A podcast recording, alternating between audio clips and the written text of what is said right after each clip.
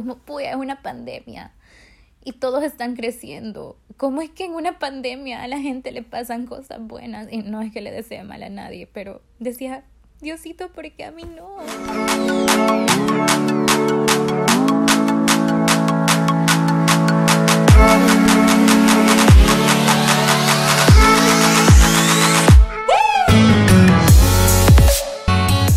Hello, pequeños bimbuñuelos de Daddy God. ya extrañaban ese saludo, ¿verdad? Uh, estoy súper nerviosa. No sé por qué estoy tan nerviosa de grabar este episodio. Y bueno, ya han pasado dos meses desde el último. De hecho, grabé dos episodios más, pero me dio penita sacarlos porque es como que sí, les quería contar, pero sentí que mucho había revelado, como siempre, ¿verdad? Libro abierto. Pero hoy tengo mis apuntes de lo que les quiero contar, eh, de qué ha pasado estos dos meses de mi vida, porque no hice el podcast. Estoy súper emocionada de contarles y sobre todo contarles lo que Dios ha hecho. Hoy sí es episodio de Chica Cristiana Caminando con Cristo. Mentiras. Eh, pero sí, la verdad es que este episodio lo quiero dedicar a contarles un milagro, yo así lo veo, un milagro que ha hecho Dios en mi vida. Claro, se lo voy a contar así como stand-up, como que se los cuento. Y, ay, estoy nerviosa, estoy súper nerviosa de, de, de compartirlo, pero quiero empezar diciendo que realmente cuando dicen que el tiempo de Dios es perfecto, lo es. Yo muchas veces, ya voy a empezar a llorar, muchas veces de mi vida yo pensé, he pensado que voy atrás, que no sé de qué carrera, porque la verdad esto no es competencia, pero un defecto que yo tengo es que me comparo muchísimo con gente cercana a mí. Entonces es como, ah, la fulanita ya hizo esto, esto, esto, yo no he hecho nada de eso, voy atrás en la vida. Pero ahorita donde estoy, Siento que no llegué ni temprano ni tarde. No hubiera querido que esto pasara antes ni después, sino que solamente me siento que estoy donde tengo que estar. Y quiero empezar con eso. Suena súper cliché y yo lucho con el tiempo. O sea, es como yo pienso en una de mis dudas que es mi área sentimental, el entregarle a Dios mi, mi área, es como, Diosito, mándame al que vos querrás porque siento que me va a mandar a uno que no me guste.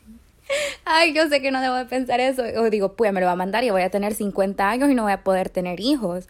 O algo así. Pero ya, no, no, no quiero. Ven, estoy divagando mucho y sí, quiero irme de lleno al, te al tema. Y empezar por contarles que para mí mi carrera es súper importante. Es, de hecho, tomé un test para una entrevista de trabajo que que este test era como las prioridades en tu vida. Y a mí me salía que uno era mi carrera, dos mi familia y tres mi situación sentimental. Yo creo que estaba acertado. Un poco. No, mi familia también es prioridad. Pero bueno, eh, a mí toda la vida he sido súper femenina, súper girly. Me ha encantado la cultura pop, me ha fascinado. Yo de chiquita veía E-News, porfa, guarden esta parte. Veía E-News y, yo decía, yo quiero dar las noticias algún día. Y de hecho yo me ponía, cuando estaba sola, a decir que daba las noticias de celebridades. Estaba súper chiquita, tenía como 10 años. Y fue cuando descubrí, y yo como amo este canal y hasta la fecha es mi canal favorito. Aparte de las películas del canal 6, los sábados a la una de la tarde con Pizza Hut de la Chiltiupan. Esto no es sponsored. Y a medida fui creciendo, tuve mis momentos. Un momento quise ser arqueóloga por el cereal de los Cini Minis. Entonces, ¿se acuerdan de ese anuncio? Yo, pues, quiero ser arqueóloga.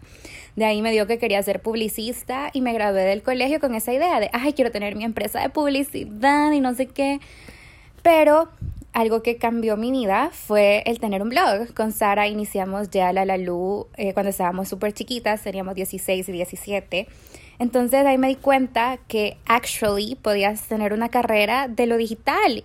Y yo veía a bloggers como Nanny's Closet o también una blogger de aquí. Y yo como, wow, o sea, si ellas pueden, yo también puedo, puedo, puedo vivir de esto. Pero la verdad es que yo no sabía cómo monetizarlo.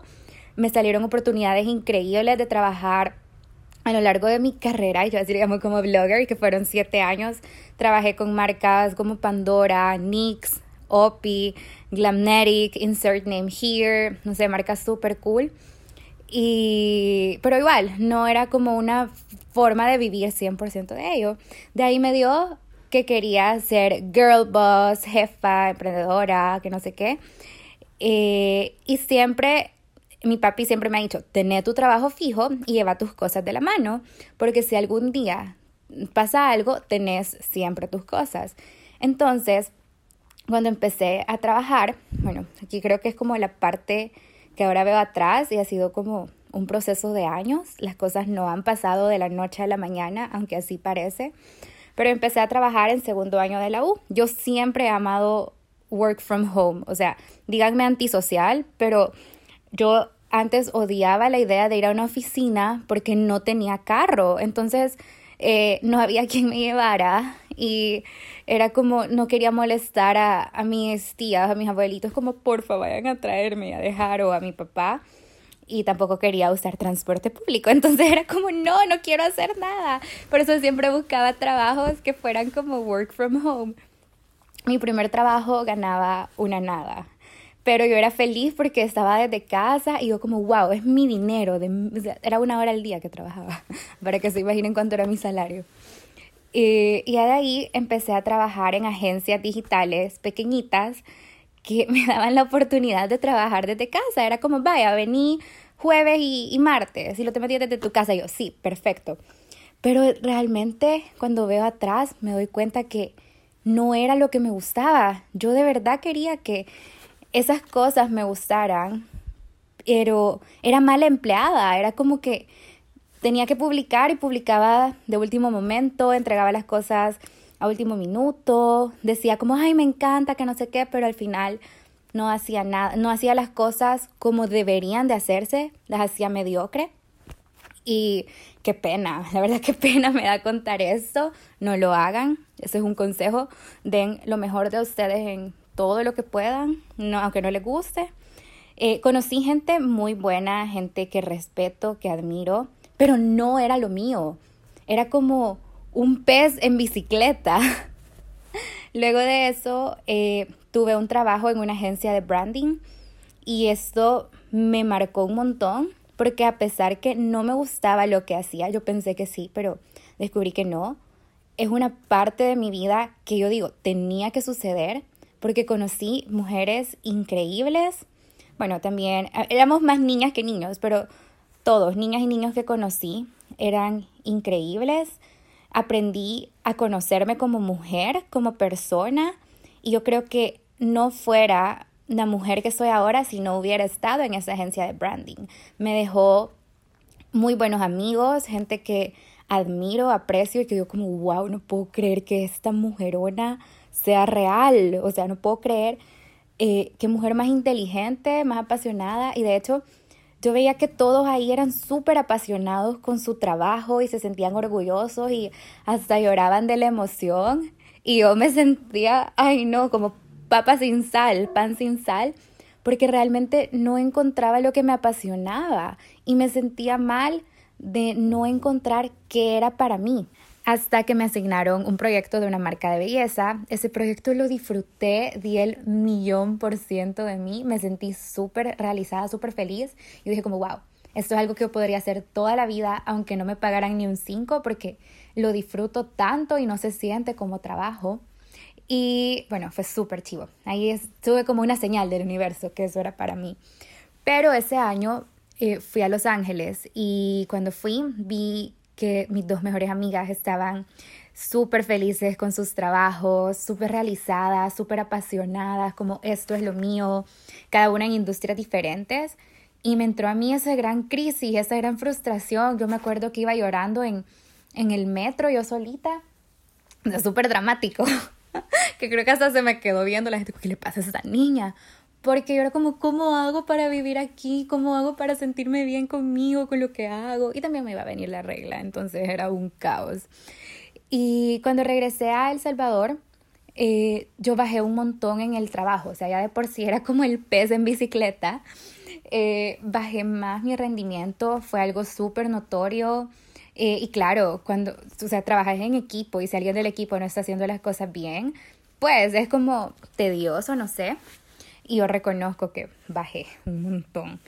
Y llegó el momento en el que me despidieron. Pero ese despido, les juro, o sea, se lo digo con el corazón en la mano, que no lo vi como algo malo. O sea, no lo veo como que, puya, esa empresa es mal. No. O sea, yo le tengo un gran cariño a esa empresa. Entiendo los motivos por los que me despidieron y les doy la razón. Y es algo que tenía que pasar. Entonces yo ahora estoy súper agradecida, no porque me despidieran, sino por todo lo que aprendí, por todo lo que crecí. Y es gente que yo quiero seguir teniendo en mi vida como profesional y como amigos. Entonces me quedo con todo lo bueno de eso. Cuando me despidieron, sí lloré, me dio nostalgia dejar un lugar donde yo quería mucho a la gente, obviamente me dio miedo eh, la parte económica, pero mi papi siempre me ha dado un consejo y se los quiero dar, y es que no suelten sus proyectos, o sea, tengan un trabajo fijo y a la par lleven sus proyectos de freelance o de emprendedores y hasta que estén listos para cuando digan, ya, ok, ya la hice, ya pueden dejar su trabajo 9 to 5.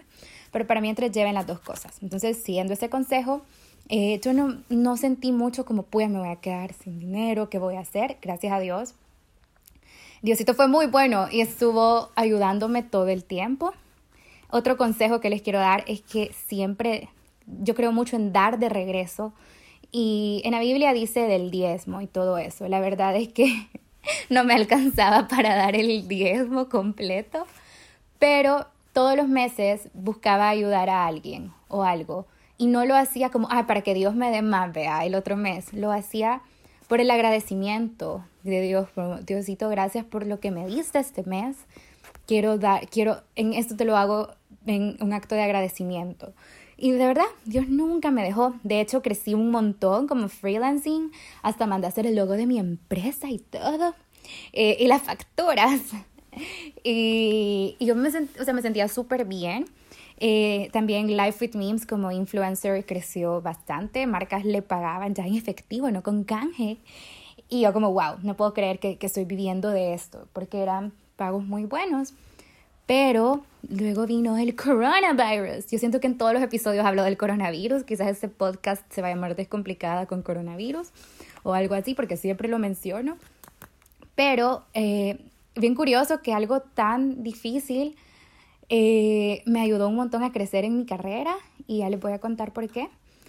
Pero eh, a nivel de, de, mis clientes y eso, perdí muchos clientes, muchos como, no mentiras, perdí como dos pues, pero para mí fue muchos. Y salía justa con el dinero, como solo para pagar mis gastos, mis deudas y ya. Y uno, uno diva no le gustaba eso.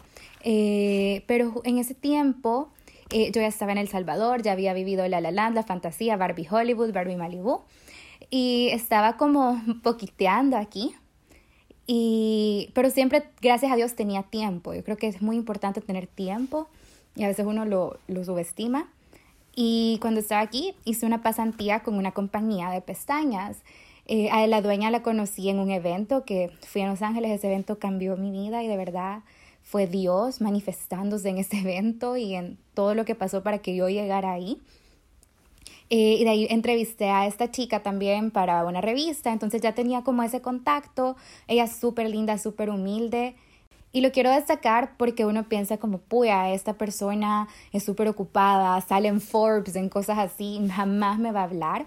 Pero al contrario, esta persona me dio su número de teléfono personal, estuvimos hablando como una hora y aprendí un montón de ella. Es una persona que yo le puedo escribir ahora para pedirle consejos y ya lo he hecho y me ha salido súper linda y me ha respondido con grandes párrafos. Entonces, eh, es algo que yo quiero tener en mi vida, que si algún día yo llego a crecer más, no me quiero olvidar de dónde vengo ni dejar de ayudar a otras niñas que están empezando como ella me ayudó a mí. La cosa es que hice esta pasantía súper chiva, igual fue el tiempo perfecto porque eso me tuvo cuerda. Cuando yo estaba en esa pasantía, mi papi estaba en el hospital, mi abuelo acababa de morir, yo estaba con ese duelo de haber dejado mi vida de Barbie Hollywood Malibu eh, de haber dejado a mis amigas, a Mr. Fox, a todos. O sea, yo de verdad estaba súper triste, más lo de mi papi. Ustedes saben que mi papi es todo para mí.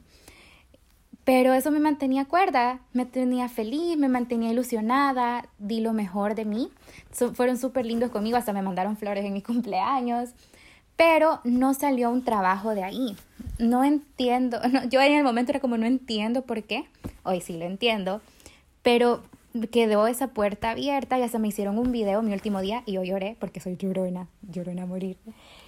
Y después de eso se presentó otra oportunidad que fue gracias a esta eh, pasantía y fue con eh, una agencia de influencers de Los Ángeles, una agencia súper importante. La dueña fue la que me dio la entrada al evento que les conté, entonces, ah, y la entrevisté para otra revista, entonces también tenía ese contacto. Ella me recomendó que aplicara esa oportunidad. Apliqué, cuando me hicieron la entrevista, yo le conté toda mi vida a la entrevistadora, le conté hasta del bicho que me gustaba, o sea, de verdad yo cuento todo. Y creo que eso le cayó bien, porque a los días me cayó un correo como ha sido aceptada en este programa. Era un programa de un mes donde la dueña de, esa empresa, que es muy importante en la industria, iba a ser tu mentora por, eh, por cuatro semanas, o sea, ibas a tener llamadas uno a uno con ella. Y aparte todos los lunes te iban a dar una clase para que aprendieras sobre la industria. Entonces estaba, wow, o sea, esto no era algo que te iba a garantizar un trabajo ni nada, pero ibas a aprender un montón. Yo estaba súper emocionada, otra vez cayó en el momento perfecto porque eh, yo estaba saliendo con Mr. Work, Mr. Work me dejó eh, y yo estaba triste, soy humana y soy bien enamoradiza. Entonces eso me, me mantuvo distraída, me mantuvo contenta conmigo misma.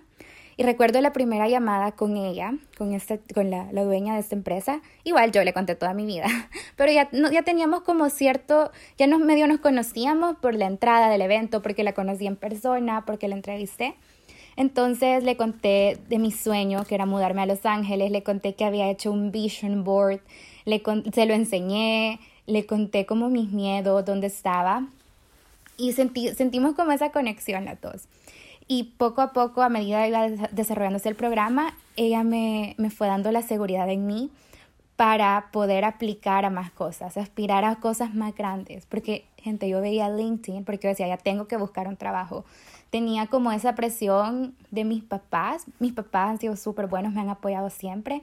Pero mi mami a veces era como, ya está grande, vea, ya, y hay que tener un trabajo serio.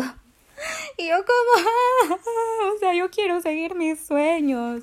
Entonces yo aplicaba a todo, o sea, gente, apliqué hasta para hacer bienes y raíces. O sea, yo no sé de casa, pero yo apliqué porque es algo que me tiene que salir. Y con ella hicimos un taller para arreglar tu currículum y tu LinkedIn. Y me lo arregló ella, me quedó súper bonito. Me pueden ver, estoy súper orgullosa. Y algo que me decía ella siempre era, Mimi, todo es cuestión de tiempo. Tenés todo lo necesario para que las cosas pasen, pero solo es cuestión de tiempo, seguir trabajando. Y ahora que lo pienso, es cierto, todo era cuestión de tiempo. Se me va a quebrar la voz. Pero yo me acuerdo que el año pasado era un año donde para mí la palabra sembrar se venía mucho y yo me sentía así como la hija del jardinero, no mentiras. Eh, yo sentía que andaba demetida por todos lados, ya saben que yo soy bien mequi. Eh, pero ninguna oportunidad se me daba. No reventaban las semillitas. Y me acuerdo que mi terapeuta me decía, alguna semillita va a reventar. Mis amigas me lo decían, la Lore me lo decía, mi papi me lo decía. Y yo no sabía cuál. Y yo me acuerdo que me sentía súper frustrada porque... Ah, porque veía... Perdón por la pausa como, pues, es una pandemia y todos están creciendo. ¿Cómo es que en una pandemia a la gente le pasan cosas buenas? Y no es que le desee mal a nadie, pero decía, Diosito, ¿por qué a mí no? ¿Por qué fulanita está haciendo esto? Y ella está haciendo esto. Y veía en Twitter que la gente ponía, en una pandemia me salió mi trabajo ideal. O en una pandemia conocí a mi persona. Y yo solo estaba ahí, sembrando y sembrando pensaba que Diosito se había olvidado de mí, como que... Y saben, también pensaba que no podía aspirar a más, porque ya me había salvado a mi papi. Y porque tenía a mi familia y estaba con vida.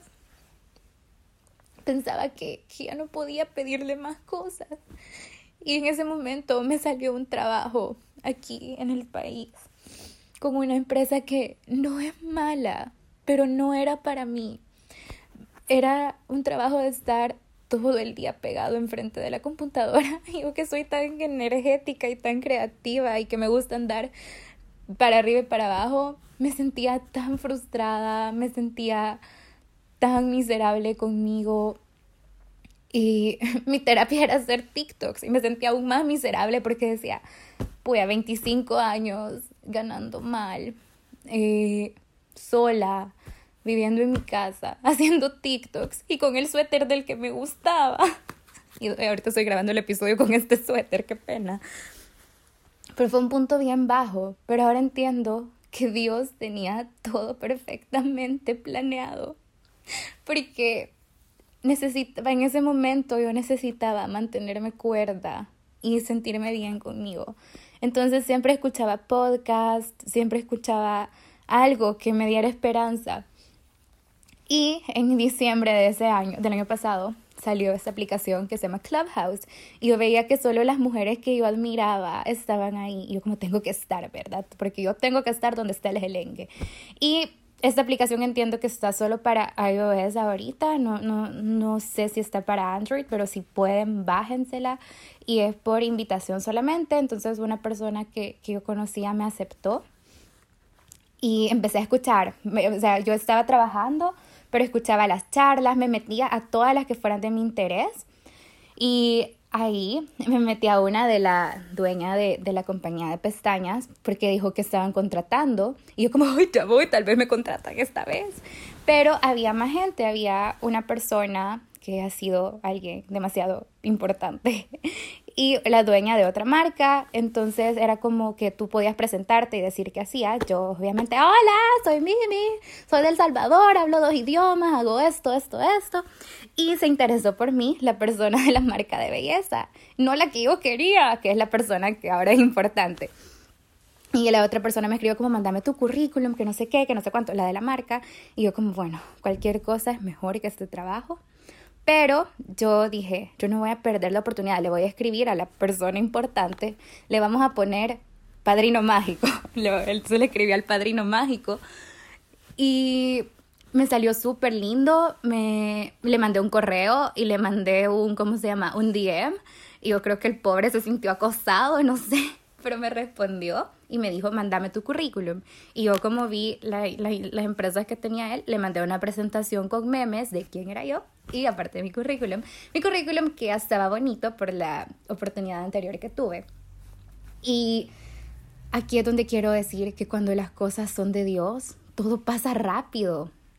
Eh, antes de, creo que las, como unas dos semanas antes de conocer a esta persona, eh, yo fui al Santísimo y le dije a Dios, Señor, yo no estoy bien, yo quiero un trabajo, porque escuché un testimonio de que alguien le había pedido un trabajo a Dios y había sido un trabajo como lo quería esta persona, y yo como, ah, qué alegre, ¿y por qué a mí no? Entonces eh, le dije como, Señor, vengo de rodillas a pedirte un trabajo que sea tu tiempo, pero que sea un trabajo que cuando yo cuente, la gente diga, es Dios el que lo ha hecho, el que ha hecho ese milagro.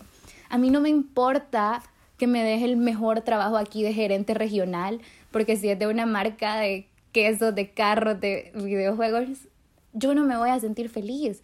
No porque sea algo malo, sino porque no es lo que a mí me gusta.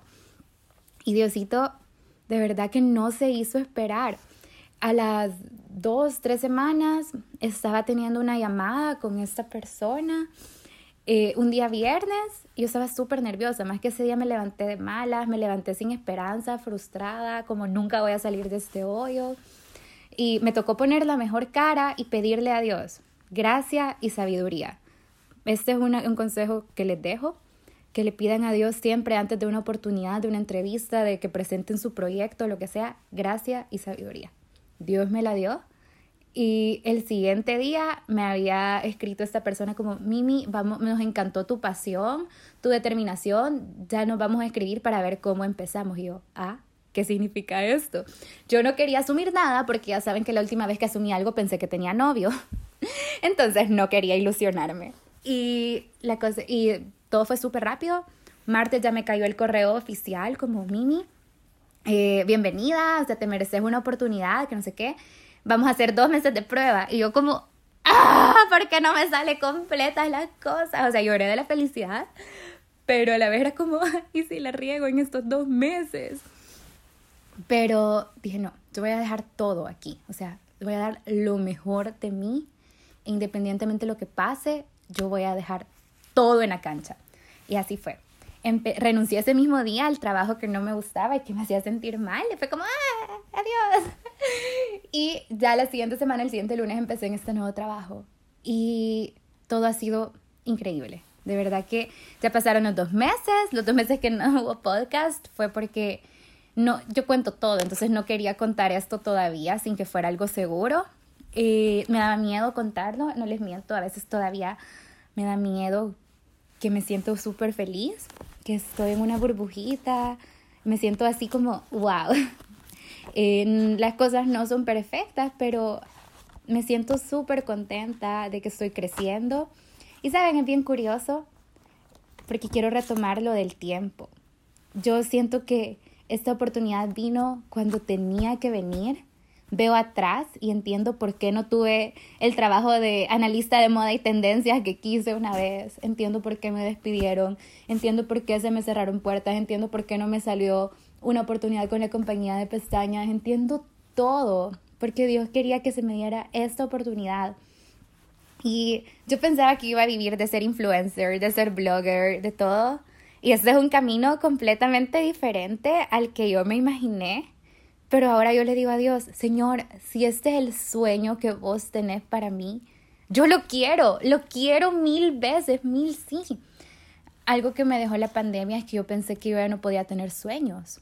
Yo pensaba que, que mis sueños ya habían topado porque ya había vivido en Los Ángeles, ya había hecho esto, esto y esto, ya no podía aspirar a más. Pero yo me acuerdo que yo le pedí a Dios, Señor, dame nuevos sueños. Y ahora los tengo y, y, no me da miedo que sean sueños locos, porque ya demostré y demostró Dios que no hay sueño ni loco ni grande para Él. Hay cosas que me dan miedo todavía o digo, no sé si las voy a lograr, pero Dios ha trabajado en mi corazón y ha sido un proyecto de Dios desde octubre. Tengo mis momentos malos, tengo mis momentos de frustración, de duda, de ansiedad, de lo que sea. Pero Dios ha ido obrando en mí y he llegado a un punto que es como de las primeras veces que lo digo en voz alta, solo se lo había dicho a la tan Carmen SB. Pero mi sueño siempre ha sido vivir en Los Ángeles. Lo añoro, es las cosas que más quisiera. Pero ya le dije a Dios que si no es lo que Él quiere para mí, yo ya no lo quiero. Porque no quiero sufrir por eso. Y la verdad es que no sé qué va a pasar, o sea, no sé. Pero quiero, Diosito sabe lo que quiero, lo que mi corazón anhela y si es su voluntad va a pasar, pero yo ya no quiero tener los sueños que no vayan alineados con las cosas que Dios quiere para mí, porque ahorita estoy feliz y siento que es algo que Él sí quería para mí.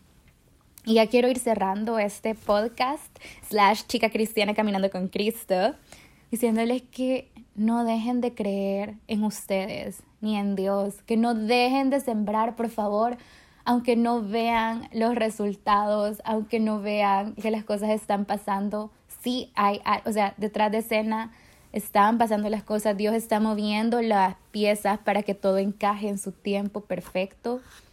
Yo me sentía frustrada, me enojé con Dios muchísimas veces, pero es bien curioso que las oportunidades llegan de donde menos lo esperas, con quien menos lo esperas y que Dios te pone en lugares, wow. Pero pídanselo. A mí me decían, pedile a Dios. Yo yo le pido, pero es que no me hace caso. Y la verdad es que yo le pedía poquiteando. ¿Cómo, Señor, dame un trabajo? No. Le dije, Señor, yo quiero esto, esto y esto. Y Dios lo cumplió. Dios ha sido muy bueno y la verdad es que ya he presenciado dos milagros. Yo tenía mi bucket list así como a Walk to Remember, presenciar un milagro, y he presenciado dos, que mi papi está vivo y esto, porque para mí, aunque se vea como algo chiquito, un trabajito, lo que sea, para mí significa el mundo. O sea, el, ¿me entienden? O sea, yo estoy muy feliz. Y no crean, mi fe todavía no es al 100%. Hay otras áreas de mi vida donde me da miedo, como mi área del corazón. Es como, ay, no, quizás el Señor me mande un bicho que no me guste. Ay, no, y me diga como ni modo, ese es el que te tocó. Pero Dios no hace las cosas así. Y creo que esta es una prueba de eso. Que Dios no te va a mandar cosas que te hagan infeliz ni nada. La vida no es perfecta. Hay pruebas, todavía hay pruebas en mi vida, en mi familia, cosas que yo no entiendo por qué pero esta área de mi vida estoy viendo la bendición. Así que les quiero decir, cerrar hoy sí este episodio de Chica Caminando con Cristo, Descomplicada Caminando con Cristo, que oren, que no dejen de creer, que sigan trabajando, que sean meques, porfa, sean meques para seguir sus sueños, no tengan miedo.